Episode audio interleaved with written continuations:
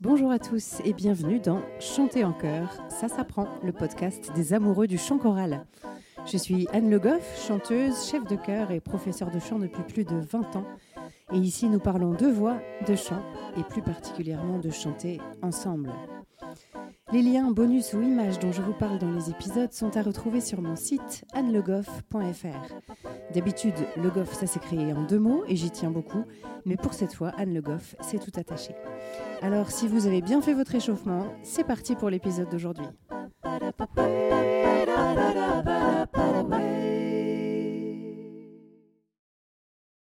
Aujourd'hui, j'ai l'honneur de recevoir Didier Grosjean, qui est une figure importante du chant choral en France, puisqu'il a fondé en 1987 le CREA à Aulnay-sous-Bois.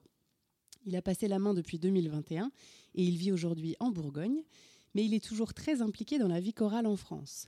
Je ne vous en dis pas plus pour lui laisser tout de suite la parole. Bonjour Didier. Bonjour. Merci vraiment d'avoir accepté ce temps euh, ensemble pour ce podcast. Euh, je suis très heureuse de partager ce moment avec toi. Euh, alors, ma première question, c'est celle que je pose à chaque fois, c'est qu'est-ce que c'est pour toi le chant choral?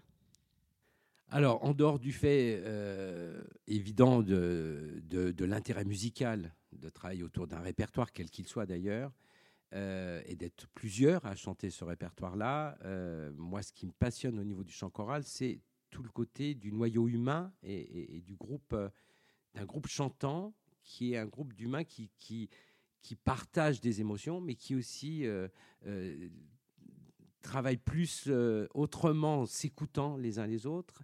C'est-à-dire que, ce que ce que je veux dire, c'est que le chant choral, pour moi, dépasse largement la, simple pratique musicale de monter une œuvre ou d'un concert, mais met en place des relations humaines et du coup des valeurs que les gens peuvent aussi. je trouve que les choristes, alors ça dépend des chefs de chœur peut-être et des chorales, mais en règle générale, les gens qui pratiquent le chant choral ont, je trouve, ont une, euh, sont différents euh, parce qu'ils ont une manière d'écouter et, d'approcher l'autre. Alors c'est peut-être par la philosophie que j'ai essayé de mettre en place, où moi, à partir du moment où je me suis dit que l'être humain est au cœur de mon projet musical, euh, donc les valeurs humaines sont fondamentales et que quand vous travaillez avec des enfants pendant 12 ans, bah, vous pensez que vous avez fait une, véritable éducation euh, qui est plus que seulement musicale, mais d'avoir fait des individus intelligents, c'est-à-dire des gens qui ne seront pas des moutons et qui ont des belles oreilles et des, regards critiques et, avec, de la tolérance, avec, euh, avec une curiosité, avec euh, bref, des gens vivants. Et, donc, je trouve que le chant choral, c'est un lieu unique pour ça. Je trouve même plus que par rapport à l'orchestre parce qu'on implique le corps et la voix. Et, que du coup, euh, là, on ne peut pas se planquer derrière un archet, même si on, je ne pense pas qu'on se planque. Enfin, oui, si, y a, y a, y a, là, il n'y a rien, c'est nous, et il faut que ça sonne. quoi. Et, c'est la rencontre de toutes ces voix humaines qui fait que ben, on va avoir des frissons ou qu'on va être déçu ou que bon, va, voilà. Mais en tout cas, c'est pour moi euh, un, lieu où, l'individu continue de se construire, je pense, et un, lieu de vie aussi plus bien sûr sans nier tout le côté musical, mais ça, ça mm. pas évident. Ouais. Sans surprise, je te rejoins sur tout ça. Alors, pour des personnes qui n'auraient jamais entendu parler du créa, euh, comment est-ce que tu pourrais le définir, nous en parler en quelques mots? Et puis aussi, est-ce que tu peux nous raconter euh, qu'est-ce qui t'a donné envie de créer cette structure en 87 Un peu d'où tu venais et pourquoi le créa? C'est une longue histoire, mais je vais essayer d'être bref parce que parce que c'est ce que j'appelle euh, bah, mes étoiles. Euh, j'ai eu la chance, euh, moi je crois pas à grand chose à part aux étoiles. Oui, je pense aux rencontres bah, que l'on peut faire. j'ai été passionné tout petit, voilà, par le chant. parce que maman chantait beaucoup. Moi, moi, je viens d'un milieu très très populaire. Hein. Mhm. on n'avait pas accès à la culture. Euh, famille nombreuse, euh, papa peintre en bâtiment, maman à la maison, euh, mhm. quartier ouvrier de Seine-Saint-Denis. Voilà. Donc ça, ça posait. Par contre, j'ai été élevé avec toute l'éducation populaire autour, parce qu'une maman chantante, que Piaf, Ferré, mm. tous Brel, enfin voilà, on était saoulés de chansons parce qu'elle chantait tout le temps et ils gambillaient. C'est peut-être un détail pour les gens, mais enfin bon, gambillaient, c'est-à-dire que c'est ceux qui allaient au bal populaire. Ah, À l'époque, il y avait des balles, dans le quartier, il y avait des balles tout le temps. et mes parents, euh, au moins, il dansait sublimement bien euh, tout ce qui était tango. Euh, je veux dire, tout l'aspect du corps, et ce qui fait que les cinq enfants, on danse tous. On a toujours aimé ça. Moi, j'allais au bal à 5 ans. Génial. Et je dansais à 5 ans. Et des fois, ma sœur, en cachette, me faisait ressortir le soir alors que je devais être couché parce qu'elle y retournait, parce qu'elle avait un chéri, certainement, elle était plus vieille que moi. Mais moi, du coup, j'allais et je redansais le twist, tu vois, à 5 ans. Ah Euh, donc, c'est. C'est une approche. Et puis, euh, donc, j'aimais le chant, évidemment. Je crois que ça, c'est maman qui m'a transmis ça. La chance de rencontrer une pianiste sublime qui vient de s'installer dans un quartier par amour. Enfin, quelle chance, oui.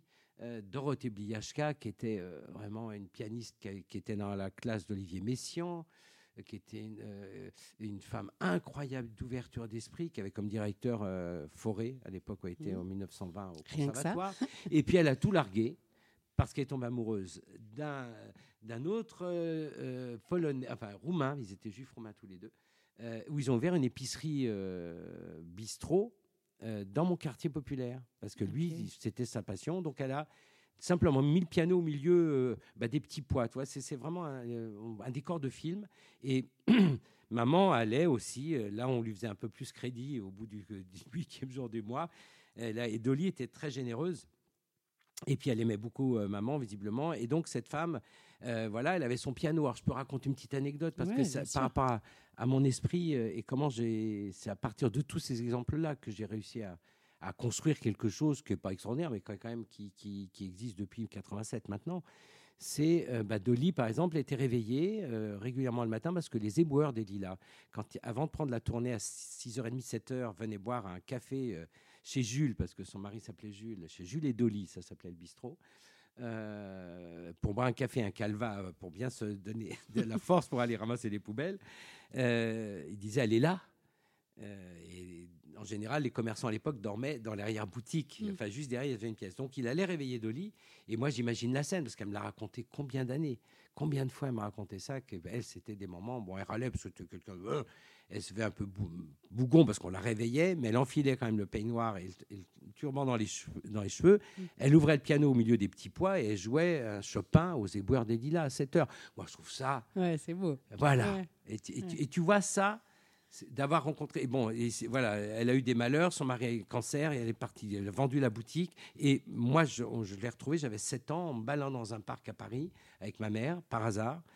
Et ma mère lui dit que à l'école, on m'avait dit que j'étais doué, que je passais ma vie au piano, qu'il fallait que je fasse de la musique, qu'il fallait que je fasse quelque chose parce que Et elle n'avait pas d'enfants, elle n'avait pas de petits-enfants. et C'était une femme qui avait déjà une. euh, oui, bien au plus de 50 ans quand je l'ai retrouvée. Mhm. Et elle m'a pris en main et elle m'a tout appris. Hmm. Tout appris. C'est-à-dire que c'était quelqu'un qui était capable, euh, qui était très exigeante, hein, parce qu'elle venait pas d'un. Voilà, elle avait fait le conservatoire quand même, mais puis gratuitement. hein. Enfin, Ouais. Je veux dire, ça a été une prise en charge. euh, Mm. elle, quand m'a dit J'ai eu le coup de foudre pour toi, tout petit, tu étais un petit bonhomme. Et puis, tu avais l'air tellement d'avoir envie de tout ça que, qu'est-ce que moi, j'ai. Voilà, je suis arrivé à un moment donné, je pense, où elle était seule aussi. Oui, elle avait Euh, besoin de toi Tout aussi. d'une ça, voilà. Bon, Hmm. donc on s'est trouvé d'ailleurs pour, dire, bon, ça va jusqu'à l'histoire, c'est que c'est devenu la grand-mère de la maison, Mm. qu'elle est enterrée ici à Saint-Martin-sur-Ouane, et que je la retrouverai quand je, elle est là. Ah. Quoi. Elle est restée jusqu'à ses 101 ans présente euh, à côté de moi parce que elle m'a ouvert les oreilles hein, parce Ouais. que c'était et là j'ai eu de la chance parce que euh, bon euh, ça remonte à donc à, à- à plus de 50 ans ce Mm. que je raconte Mhm. il y a 50 ans, avoir une prof de piano euh, donc individuelle, Mm. j'avais pas de piano, donc mon père, au moins c'est la seule chose qu'il il avait fait, il avait dessiné un, un- un clavier en carton, un faux piano, enfin j'avais Ouais. pas de son, et je devais travailler mon piano, parce que j'avais pas de piano, parce qu'il n'en voulait pas, hein. Ouais. pas de musique à la maison, Alors Ok. lui c'était pas du tout le même genre. Mais bref, et du coup j'allais une fois par semaine où elle ouvrait le piano chez elle à Paris, euh, au but de Chaumont. Et là, je, pour moi, c'était. Mais c'était quelqu'un d'incroyable parce qu'on faisait donc un Xerny, je me souviens toujours, un bac obligatoire. Euh, et quel que soit l'âge, c'était, on travaillait ça, un classique, bah, du répertoire, et puis euh, un jazz, ce qui est déjà pour l'époque incroyable, un contemporain, parce qu'elle me faisait, m'inscrivait à des concours pour que je passe des trucs, de, des trucs que, moi, moi, j'aimais pas trop jouer ça en plus, déjà. Mais- et, et génial. Et, et puis elle me disait, mais euh, t'inventes parce que oui, j'écrivais beaucoup de choses. J'avais envie d'être, euh, je crois que j'avais envie d'être metteur en scène, chanteur. Enfin, je, je rêvais de ça. Et j'ai créé mon club à 8 ans. Non, mais ça explique le créa. hein. Oui. À 8 ans, dans mon quartier, euh, en faisant du piano depuis deux ans, euh, je chantais, euh, j'adorais la danse parce qu'on dansait chez moi. Ben, bon, j'ai jamais pris de cours de danse, hein, mais j'adorais ça. Et du coup, j'ai créé le club des dauphins Ah ouais C'était une troupe d'enfants. Ok. Que je dirigeais ça, de le mettre, et sans me la péter, mais c'était vraiment une passion. Et on était, c'était jeudi à l'époque, on n'avait pas l'école le jeudi. Tous les jeudis, on s'entrait, on répétait. Et j'écrivais un spectacle que j'ai retrouvé ici. J'ai retrouvé une pièce de théâtre que j'avais ah, écrite. Et on montait ça grâce au curé, euh, qui avait une salle des fêtes avec une scène. Et une fois par an, on donnait notre spectacle. Donc, euh, je, suis tombé dedans. Moi, hmm. après, la rencontre avec Dolly, la musique, ce soit du jazz, elle m'a ouvert la tête. Quoi. Elle m'a emmené à des concerts, mais euh, de toutes sortes de musique. On ne pense pas que classique, on pense ouverture d'esprit, on pense. Et puis elle était généreuse dans. Vraiment, c'était quelqu'un bah, d'avant-garde. C'était ma muse. Ça a été celle qui m'a vraiment profondément et sous, porté euh, et nourri aussi, parce que ça, c'était important, mais avec un recul toujours euh, objectif. Elle n'était pas du tout euh, envahissante, elle, elle, me laissait, voilà. Je crois que cet exemple aussi d'avoir un tuteur, une tutrice comme ça, je me suis dit, ce sera ton rôle plus tard. Il, faut peut-être des gamins. Ouais, une sorte de mentor. Voilà, hmm. qui, sans, sans tomber, c'est pas secte, tout ça, c'est pas, pas gourou. Hmm. Mais oui, quelqu'un, un tuteur qui, sur lequel tu peux, tu peux grimper à ton rythme et comme tu peux, mais au moins t'épanouir. Et donc, euh, tout ça explique. Entre-temps, j'ai fait donc de, beaucoup de piano jusqu'à 15-16 ans. Et après, j'ai fait du, de la danse pour mes persos, hein, comme ça. J'ai fait, j'ai même fait du cinéma sans que ma mère le sache. Elle a appris que j'avais tourné pour la télévision. Il m'a fallu la, une gifle monumentale de ma vie. Euh, voilà. Donc, j'aime, j'aime tout ce qui était la voix scénique, en fait. Mhm. Chanter sur scène. Ça ne veut pas dire que j'aime pas le chant choral, hein, mais j'ai fait de la chorale, évidemment, parce que après, en tant qu'autodidacte aussi, enfin, aussi, est-ce qu'avec Dolly, je suis autodidacte, j'en sais rien, mais en tout cas, après, c'était que des rencontres. J'ai été travailler à, Oxford avec, Edward Higginbottom, j'ai travaillé avec des chorégraphes, j'ai travaillé toutes ces rencontres où je suis allé taper aux portes. Mhm. Et puis, à, façonner ma, ma, ma, philosophie de voir quand moi, je me disais après, bon, j'ai rencontré l'amour de ma vie, qui était la pédagogie, parce que c'était, c'est toujours euh, une grande pédagogue, une immense pédagogue. Donc là, j'ai plongé dans l'idée de transmission, d'éducation, que j'avais pas. J'avais plutôt le côté pratique. Moi, j'aurais rêvé d'être être chanteur soit d'opéra, soit de comédie musicale, ou choses comme ça. J'aurais mmh. adoré. Bon, il se trouve que c'est pas ça. La vie a fait que euh, une belle vie d'ailleurs. Je regrette rien du tout. Très jeune, je rencontre euh, Geneviève, et puis que très jeune, je sois papa. Donc très jeune, j'ai des grosses responsabilités quand même. Et puis, euh, et puis, donc je suis rentré par par l'éducation nationale dans un premier temps. Et puis très vite, j'ai passé le concours pour être conseiller pédagogique en éducation musicale, parce qu'à l'époque, c'était un concours en plus où là, on demandait des, vraiment, on demandait de, une exigence musicale quand même. Je ne veux pas dire qu'il a plus maintenant, mais moi j'ai eu des épreuves où je devais jouer un morceau classique, à faire un déchiffrage, faire des choses que. Voilà. Euh, et du coup, je suis devenu conseiller pédagogique et je me suis retrouvé à faire sur le terrain, à transmettre à des enseignants ma passion. Mm. Et je me suis retrouvé sur la Seine-Saint-Denis, donc déjà, donc un terrain, euh, je dirais, compliqué, mais tellement, tellement riche, mais tellement riche.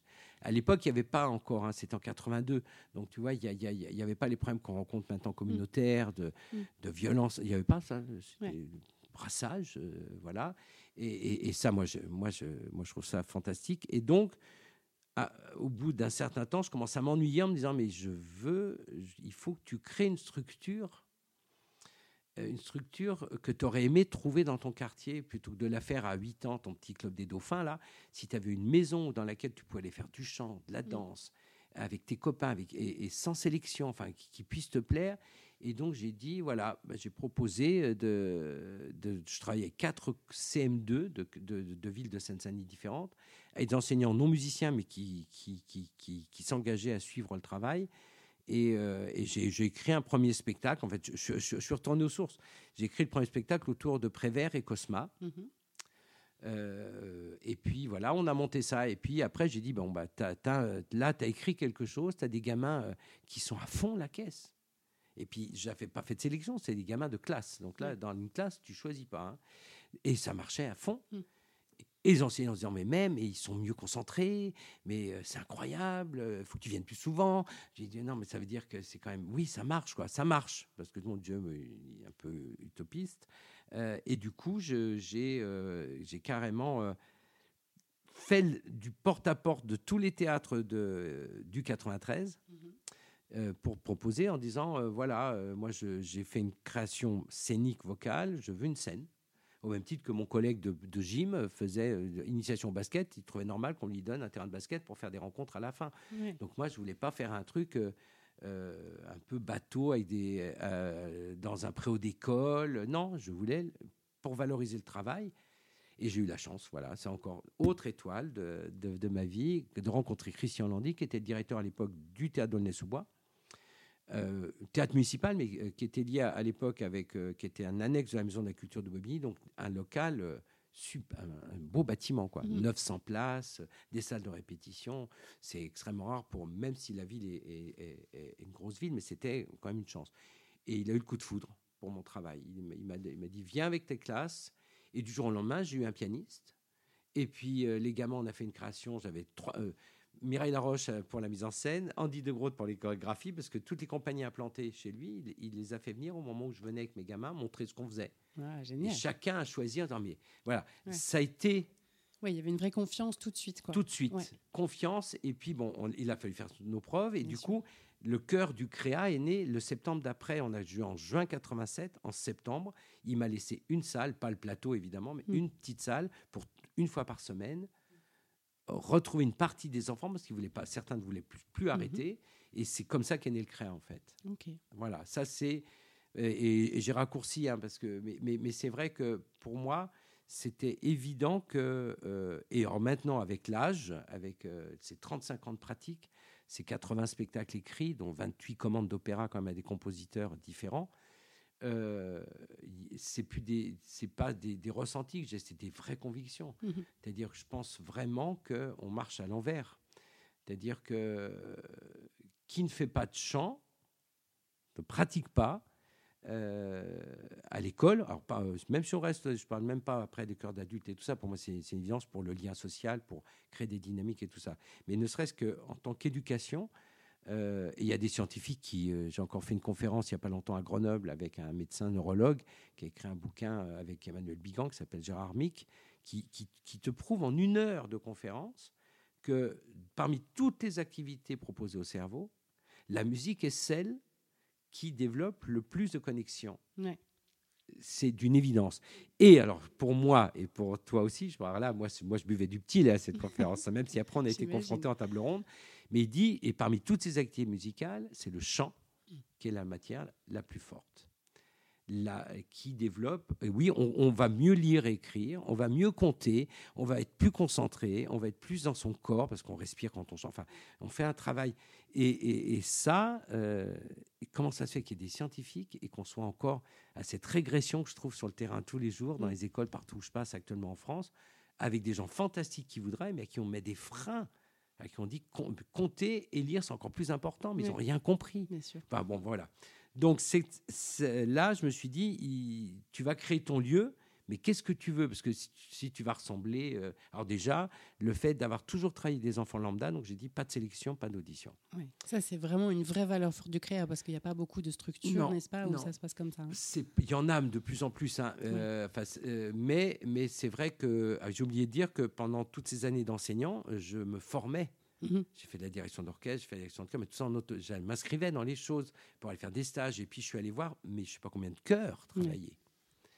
Et c'est là que j'ai vu des choses qui m'ont fait Tu feras jamais ça. Bon, voilà. Euh, du genre, euh, euh, bah, le droit à l'erreur. Mm.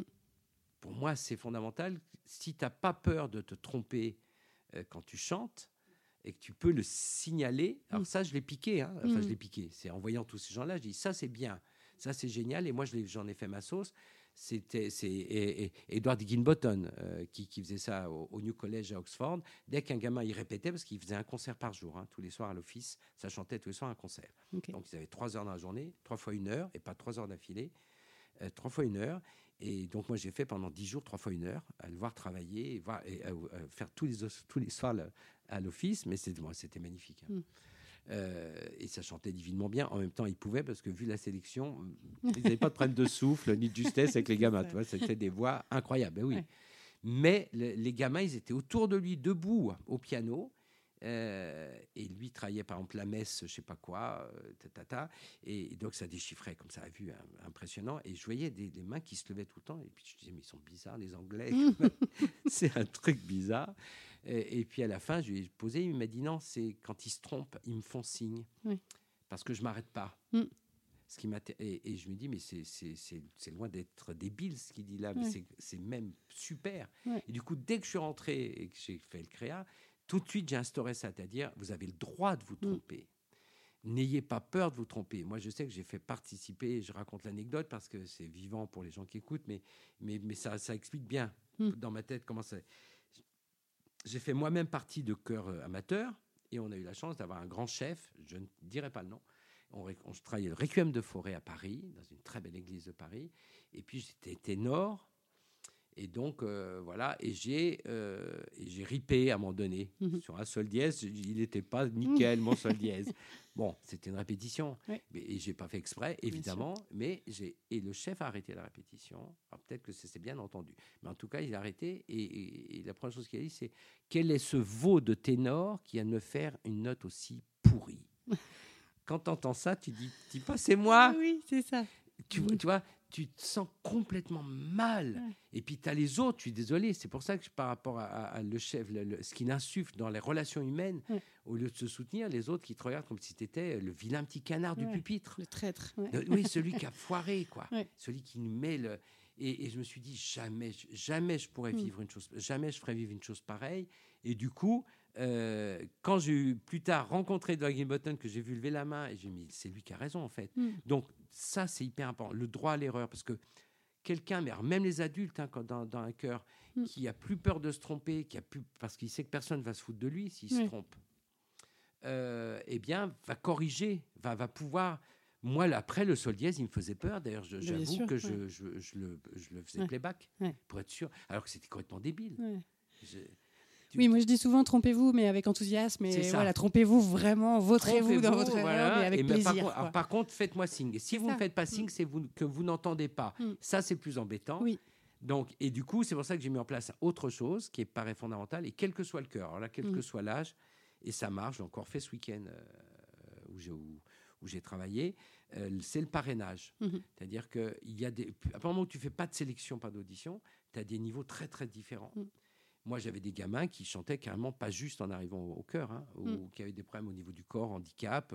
Bon, mais ils étaient là. Et puis, il y a toujours des gamins qui, ont une jolie voix, qui tout de suite une voix posée, qui, qui ont la justesse. Et c'était moi, devenait non pas la belle voix du cœur, surtout pas, mais restait euh, ce vers, quoi on, visait.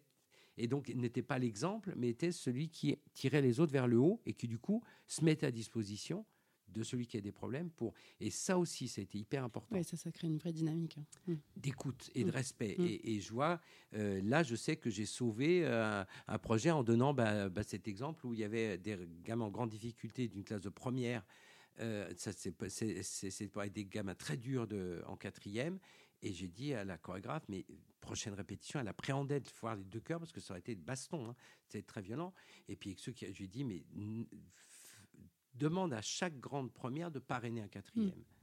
Elle m'a rappelé le soir, elle m'a dit c'est magique ton truc parce que ça a été comme jamais on a eu de. Ça a responsabilisé les petits, les petits kékés de quatrième. Ils se sont dit bon, il y a un grand là qui m'aide. Dans l'esprit que c'était fait et, ça. Bon. Donc tout ça contribue, on revient à l'idée du chant choral, mais euh, ces valeurs-là, de pas de sélection, pas d'audition, du coup, eh ben, le droit à l'erreur, du coup, le droit au parrainage, parce hmm. que des fois, j'ai besoin. Euh, en tout cas, moi, j'ai jamais eu d'échec, entre guillemets, en 35 ans de pratique au créa, euh, avec des gamins qui, qui restaient toujours chantés pas, bien ou qui étaient chacun. Par contre, chacun s'épanouissait à, à son rythme. Oui. Il n'y avait pas de. On était tous embarqués. ça, c'était la spécificité du créa parce que c'est ce que j'aimais depuis que je suis petit. C'était que moi, dès que j'ai fait le créa, c'était pas du tout dans l'idée d'un chœur ou d'une chorale, mais d'une troupe qui va donner à voir et entendre une histoire. Chanter. Oui, c'était forcément mis en espace, mis en scène. en plus, j'étais implanté dans un théâtre, ah bah, comme par hasard. Mm. je ne suis pas choisi par un metteur en scène qui était, voilà, qui était ce qu'il était, mais n'empêche qu'il m'a donné, il m'a mis le pied à l'étrier. Il m'a mis en scène les premiers spectacles. Mm-hmm. Donc j'ai tout de suite, je suis rentré dans mon élément. Et, du, coup, du coup, ça, c'était la nouveauté du créa aussi, ce qui me différenciait, à part ces, ces, valeurs-là. Oui, il y a une chose à laquelle je, tiens aussi dans mes valeurs, avec tout ce que j'ai dit, c'est aussi les, les voix. Alors, je parle des voix d'enfants, des poils dingues. Mhm. Tu sais, c'est ce que je vous en ai parlé, ce sont des, c'est les gamins qui muent. Parce que j'ai vu des, gars, des drames psychologiques de, bah, de, gamins encensés parce que solistes dans le pied Jésus du Requiem de Forêt, qui un jour ont un couac parce que bah, ils ont deux poils sous le nez, hein, et c'est normal. Mm. c'est la vie que c'est chouette. Ça annonce des belles choses euh, et qu'on dégage, et qu'on dégage du jour au lendemain. Ouais, il faut dire un peu pour les auditeurs que c'est vrai qu'effectivement les voix de garçons enfants, elles sont effectivement plutôt aiguës, plutôt, comme des voix de femmes entre guillemets, enfin des tessitures en tout cas de voix de femmes, et qu'effectivement au moment de la mue, il y a un moment il y a une où rupture, voilà, la rupture se fait. Alors, je ne sais pas si tu as observé comme moi que pour des enfants qui chantent, j'ai l'impression que la mue est plus facile et plus fluide que pour des enfants qui chantent pas. Déjà, et, ça, et, moi, il y a eu tout, euh, il y a eu tous les cas de figure. Et tu vois, c'était avec, avec mon amie et marraine euh, du CRA, euh, Nathalie Dessay. Euh, c'était notre discussion. C'est qu'on n'était pas d'accord parce qu'elle a dit qu'un gamin qui mue, il faut qu'il arrête de chanter. Voilà, mais c'est ce que j'allais dire parce que c'est ce qu'on dit dans beaucoup de structures. Et moi, j'ai eu l'occasion aussi de travailler dans des structures où on faisait chanter les enfants qui, qui muent. Mais voilà, c'est encore un discours qu'on entend beaucoup. C'est ça, c'est-à-dire mm. que non, il faut arrêter. Moi, je dis, il faut s'adapter. Mm. Oui, il y a des mus où le gamin, de toute façon, il ne peut pas faire un son. Mm. Par contre, il a un chant intérieur. Et quand il est engagé dans un processus de création scénique, il peut réinvestir tout en gardant le contact avec la voix, puisqu'il ne peut pas peut-être produire lui-même les sons, mais il, il continue d'être dans le cœur. Il a quand même la partition.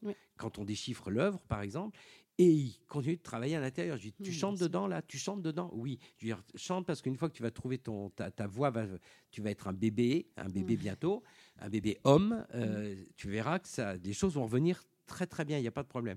Et puis il y a celui qui passe tout de suite quand il. Oui, il y a des mues instantanées. Euh, incroyables. Alors c'est pas des grandes tessitures, bien sûr, ça reste ce que j'appelle des bébés hommes, donc des poils dingues, parce que ça fait rire tout le monde, mm. parce que euh, donc dans, dans, bah, dans, le cœur, au crâne, j'avais voix 1, voix 2, bah, les voix égales, voire 3 si j'avais besoin, et puis à ma gauche, la crèche. Des bébés, des bébés de mecs avec des poils, quoi.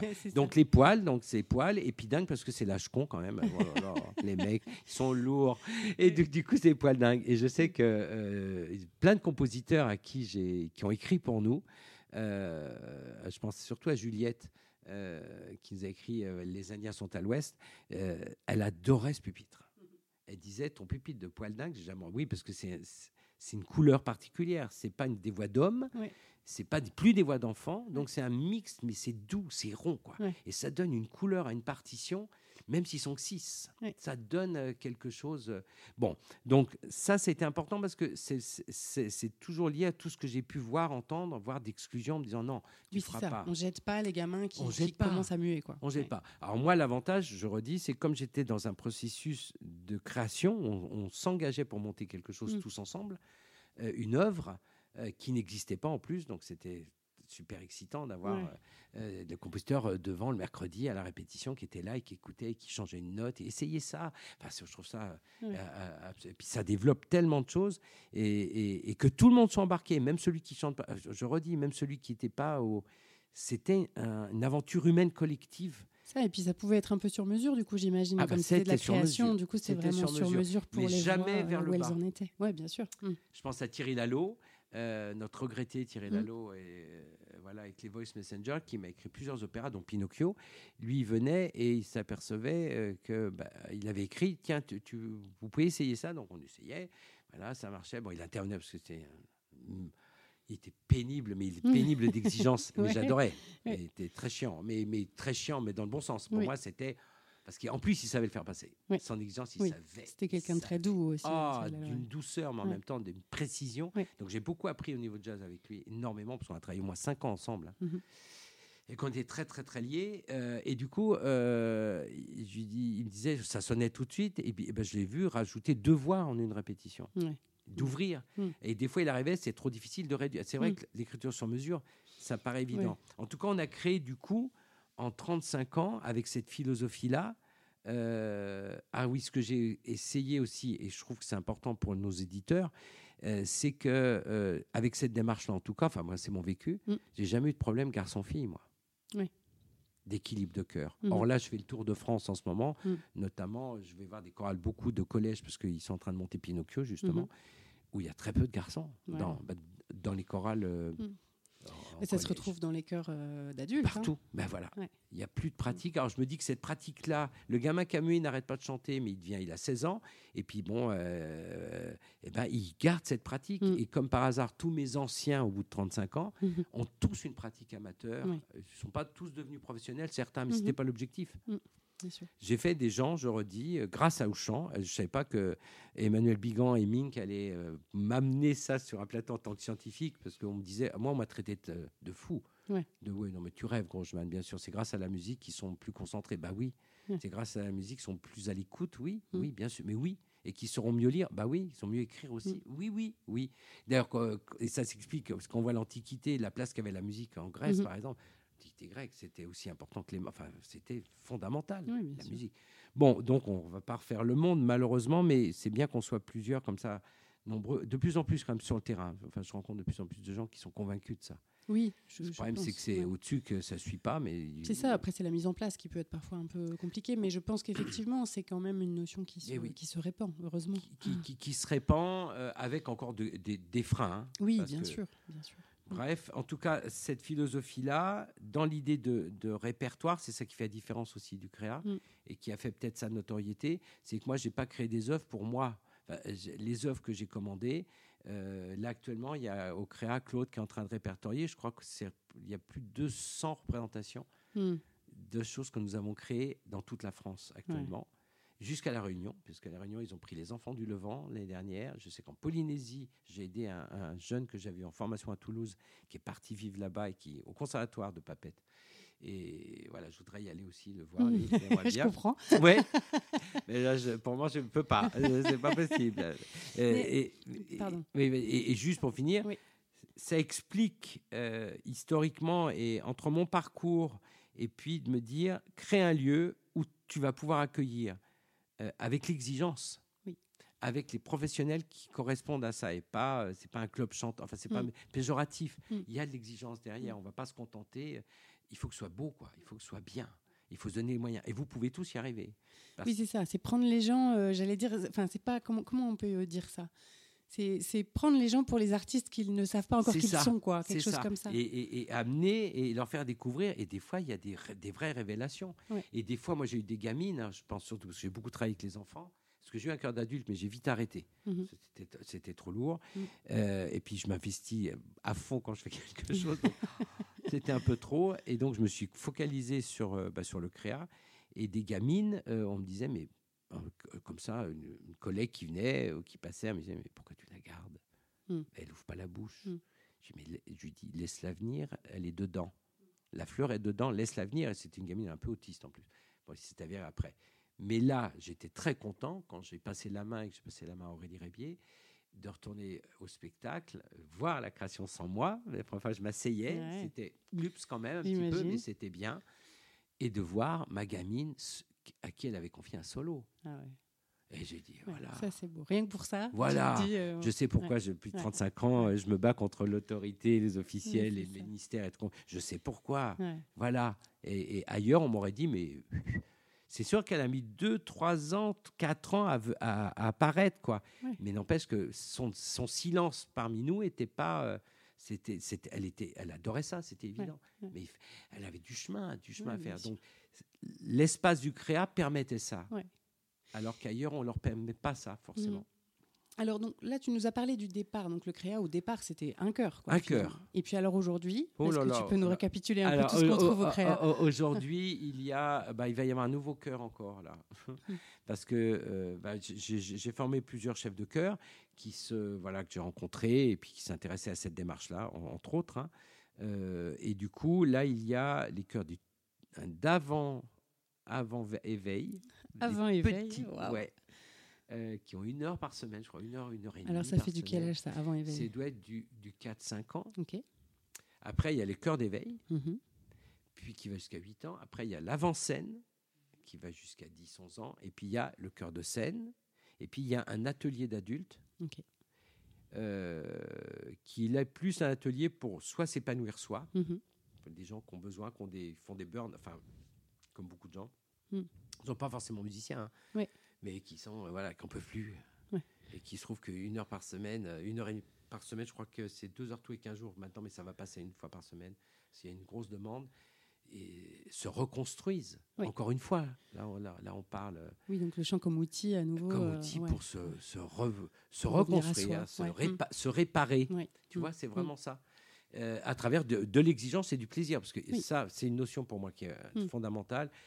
Euh, un gamin qui sort, euh, comme ceux que j'ai vus euh, hier, avec un grand sourire en disant À bientôt Didier, euh, Mm. parce que je la vois qu'une fois par mois. Tu vas voir, on va, on, on va, on va bien bosser pendant que tu n'es pas là, tout ça.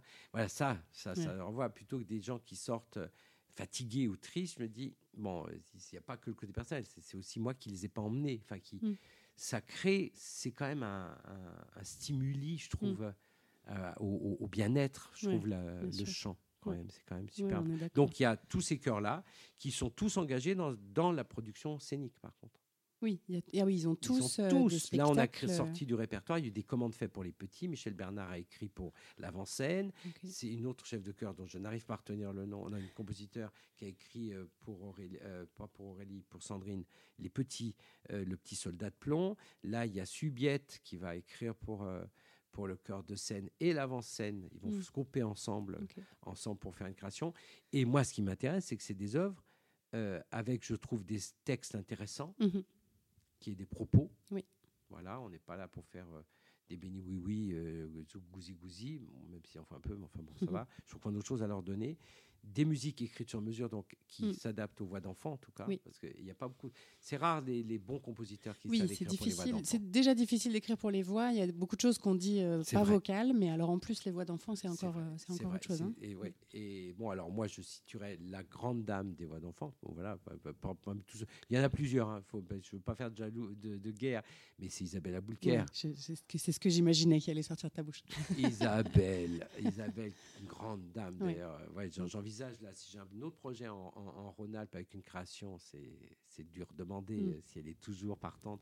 Parce qu'il n'y a pas une note qui n'est pas placée quand il faut avec Ouais. tel mot. Quoi. Enfin. C'est quand même extra. Il y a Coralie Fayol qui fait du super boulot. Enfin, il y, a- y, a- il y en a plein. Mais la patronne, la patronne, c'est euh, pour l'écriture sur mesure. Et c'est vrai que c'est, euh, ça donne des œuvres en tout cas qui sont accessibles et que les gens peuvent se rapproprier parce que c'est ça, créer du répertoire. Si c'est pour ronronner entre nous, oui, créa, pour c'est le garder pour soi. Mais ouais. là, euh, là, tous ces outils et les gens qui donc ont, ils ont développé euh, un centre de ressources avec ils ont numérisé parce que moi je suis nul, mais ils ont numérisé toutes les partitions parce qu'il y a quand même des œuvres incroyables qu'on a créées et du coup qui accessible à, à n'importe quel chef de chœur, euh, prof, euh, dans n'importe quelle euh, situation de chœur. Là, je vais aider. J'ai été aidé à un prof de collège dans sa cantine à monter bah, les les à l'ouest dans une cité de Montbéliard Mm. Mais parce que la prof, elle est fantastique et les gamins étaient géniaux. Et c'est sûr que c'était pas un grand théâtre, mais c'était. Et mais la démarche était la même, parce qu'on me dit toujours, ah oui, mais vous, vous avez euh, le CRA, oui, vos orchestres, oui, mais j'ai ramé pour avoir tout ça. Enfin, bien sûr. 35 ans, c'est et, celle qui me succède en ce moment, elle rame, elle rame Bah autant. Il Mm. faut toujours se battre. Donc, euh, mais il faut y aller, il faut, il faut être passionné. Sinon, ça Mm. marche pas. Ça marche pas. Mais donc, je prends, la, je prends la perche, là. Tu, tu as parlé de, de ces ressources, de ces partitions euh, qui, sont, qui peuvent être disponibles, en tout cas qu'on peut trouver quand on est chef de chœur. Et je voudrais que tu nous parles aussi de quelque chose qui s'appelle Une voix singulière. Euh, parce que moi, je, je- je m'y intéresse beaucoup et je pense que ça peut vraiment être une ressource pour, pour les chefs de chœur qui nous écoutent. Est-ce que tu peux nous raconter un peu ce qu'est une Ah voix bah, singulière? Euh, sentant euh, l'âge euh, euh, en me disant il faudra qu'un jour t'arrêtes quand même. Bon, euh, le Covid pour moi était salutaire, pour moi même si c'est pas drôle, mais ça m'a permis de prendre conscience qu'il fallait que Mhm. voilà que, que je passe la main et que je m'intéresse à transmettre, enfin que, Mhm. que, que je continue. Je suis encore plein d'énergie, j'ai envie de donner. Mais donc voilà. Donc et je- à l'époque j'avais l'idée de 35 ans de pratique de jeux de communication, de jeux que j'ai que j'ai pris avec des metteurs en scène, avec des chorégraphes euh, que j'ai inventés. Enfin, voilà, euh, j'ai fait des stages. Enfin, de me dire, il faudrait que j'écrive un bouquin pour les chefs de chœur et, pour être comme un guide, un- un- toujours cette idée de tuteur, euh, pour voir que cette démarche-là, elle s'applique de cette manière-là. Voilà. Et je travaillais à l'époque avec François Berdo, metteur en scène. Et qui, quand je lui expose, il me dit Mais enfin, tu dates, et vraiment, oui, il est temps que tu t'arrêtes parce que tu parles de livres. Mais ça n'existe plus, le livre. les livres. livre. que Alors voyons. Alors lui, il est vidéaste. Il me dit, est-ce que tu accepterais que je te filme pendant un an et demi Mm. Oh Ah, moi, ça me gonflait. Mais en même temps, c'est quelqu'un que... Voilà, c'est comme Thierry Lalo. C'est c'est des gens humainement. Tu peux pas dire non, parce qu'ils sont bien. C'est des gens bien. Et je lui dis, bah écoute, euh, il dit, écoute, on verra ce qu'on fait, mais moi, je préfère te filmer en train de faire. Et donc, il m'a suivi. Donc, euh, il était tout le temps là, m'échauffe sur le plateau, des week-ends, en stage, euh, le mardi soir, le, chœur seulement. Même des formations adultes que, bah, que j'ai pu, il venait parce que ça intéressait de me voir avec les adultes. Et puis il m'a dit voilà, il est venu m'interviewer comme tu Mhm. le fais aujourd'hui, mais lui ça a duré six mois parce que c'était des plages de deux heures Mhm. sur ma philosophie, de détailler tous ces chapitres dont j'ai parlé, les poils dingues, le droit à l'erreur, nanana. Il me dit parce que voilà, il me faut tes, tes dix- c'est avéré que ça faisait 10 points, la mixité sociale, enfin tout ce que ça implique aussi au niveau humain. Et puis il me dit écoute, je vais faire des montages. Et je vois. Et il a sorti des séries, des petites séries euh, qui illustrent mon propos. Oui. Et on me voit en travail. Et j'avoue que c'est, au début, je disais, moi, je me vois tout le temps, ça me saoule. Donc, je me suis très peu regardé. J'ai vu deux, trois trucs. Mais par contre, j'ai eu des retours parce qu'il m'a dit, tu, alors je lui ai dit, OK, je veux bien si c'est gratuit, si Mhm. c'est d'accès gratuit. Oui. Je ne je vends rien du tout. Voilà, je voulais le faire en qu'un bouquin. Bah, le bouquin, de toute façon, il a peut-être fallu le vendre. Là, c'est encore mieux. Voilà. Et, et- mais je dis, je sais pas si c'est très utile, les gens, quand même. Et il s'avère quand même que, du coup, tous les chefs de chœur que je rencontre actuellement euh, dans, dans ma tournée euh, nationale pour le moment euh, disent qu'ils. En tout cas, c'est un. C'est un, c'est un, c'est un excitant. C'est un. D'abord, ça peut être un outil pour, pour se former, pour, Mm. pour des gens qui n'ont pas, mais on me voit concrètement faire. Oui. Et là, et là, il n'y a pas de triche parce que ça aussi, je voulais pas qu'on on coupe et on recommence parce que Oui.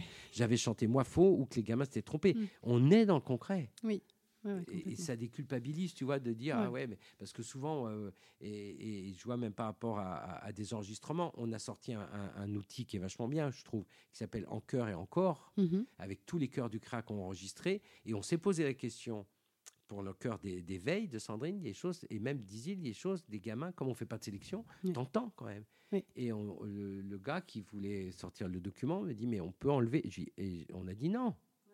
Oui, on Non. assume les choses. On va pas faire la version de la maîtrise Sputz où ça chante Ouais. divinement bien. Ouais.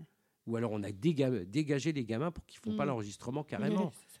Tu vois, non mais c'est, tu vois, c'est et, et ça, moi je trouve ça cette authenticité là, je crois que les gens la ressentent en voyant Mm. ces petites euh, capsules vidéo euh, qui durent euh, 10 minutes. hein, je crois que c'est court et qui reprennent et, et je pense que en tout cas les retours que j'ai sont des retours très positifs.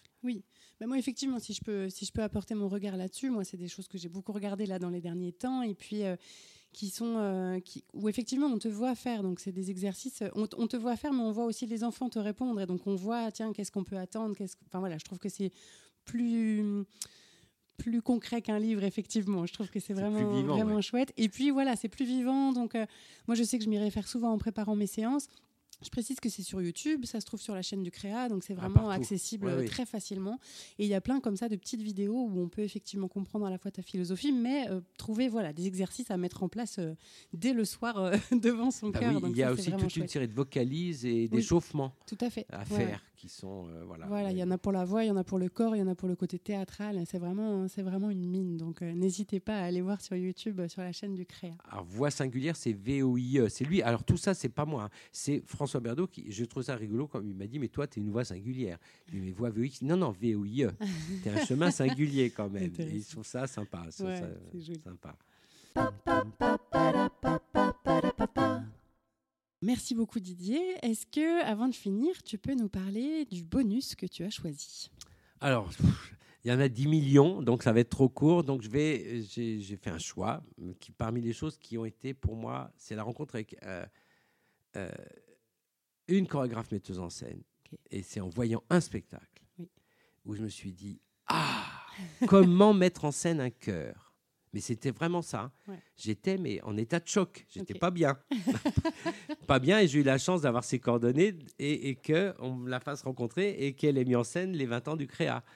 Ah, c'était, et c'est Laura Scozzi qui est avec, euh, avec Pelli, Laurent Pelli, qui avait monté euh, Platé. Platé, euh, voilà, l'opéra Platé. Euh, c'est de, De Rameau de De Rameau Rameau. Voilà, rien que l'ouverture.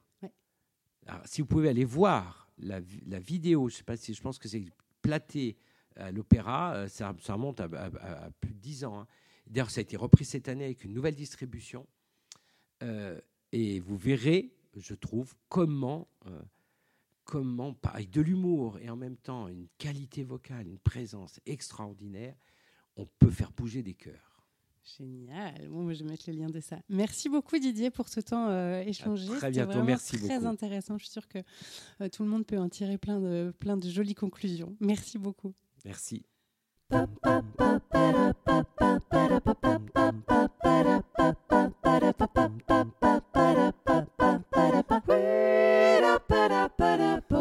J'espère que cet épisode vous a plu.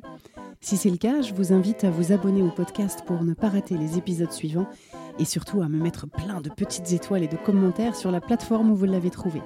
Ça me sera d'une grande aide pour le faire découvrir à davantage de passionnés de chant en chœur. N'hésitez pas bien sûr à en parler à vos camarades choristes, mais pas pendant la répétition, et même à votre chef de chœur. C'est toujours intéressant pour eux d'avoir des ressources et pour moi d'avoir des retours. Si vous aimez mon travail, vous pouvez aussi me soutenir en prenant un abonnement sur Patreon.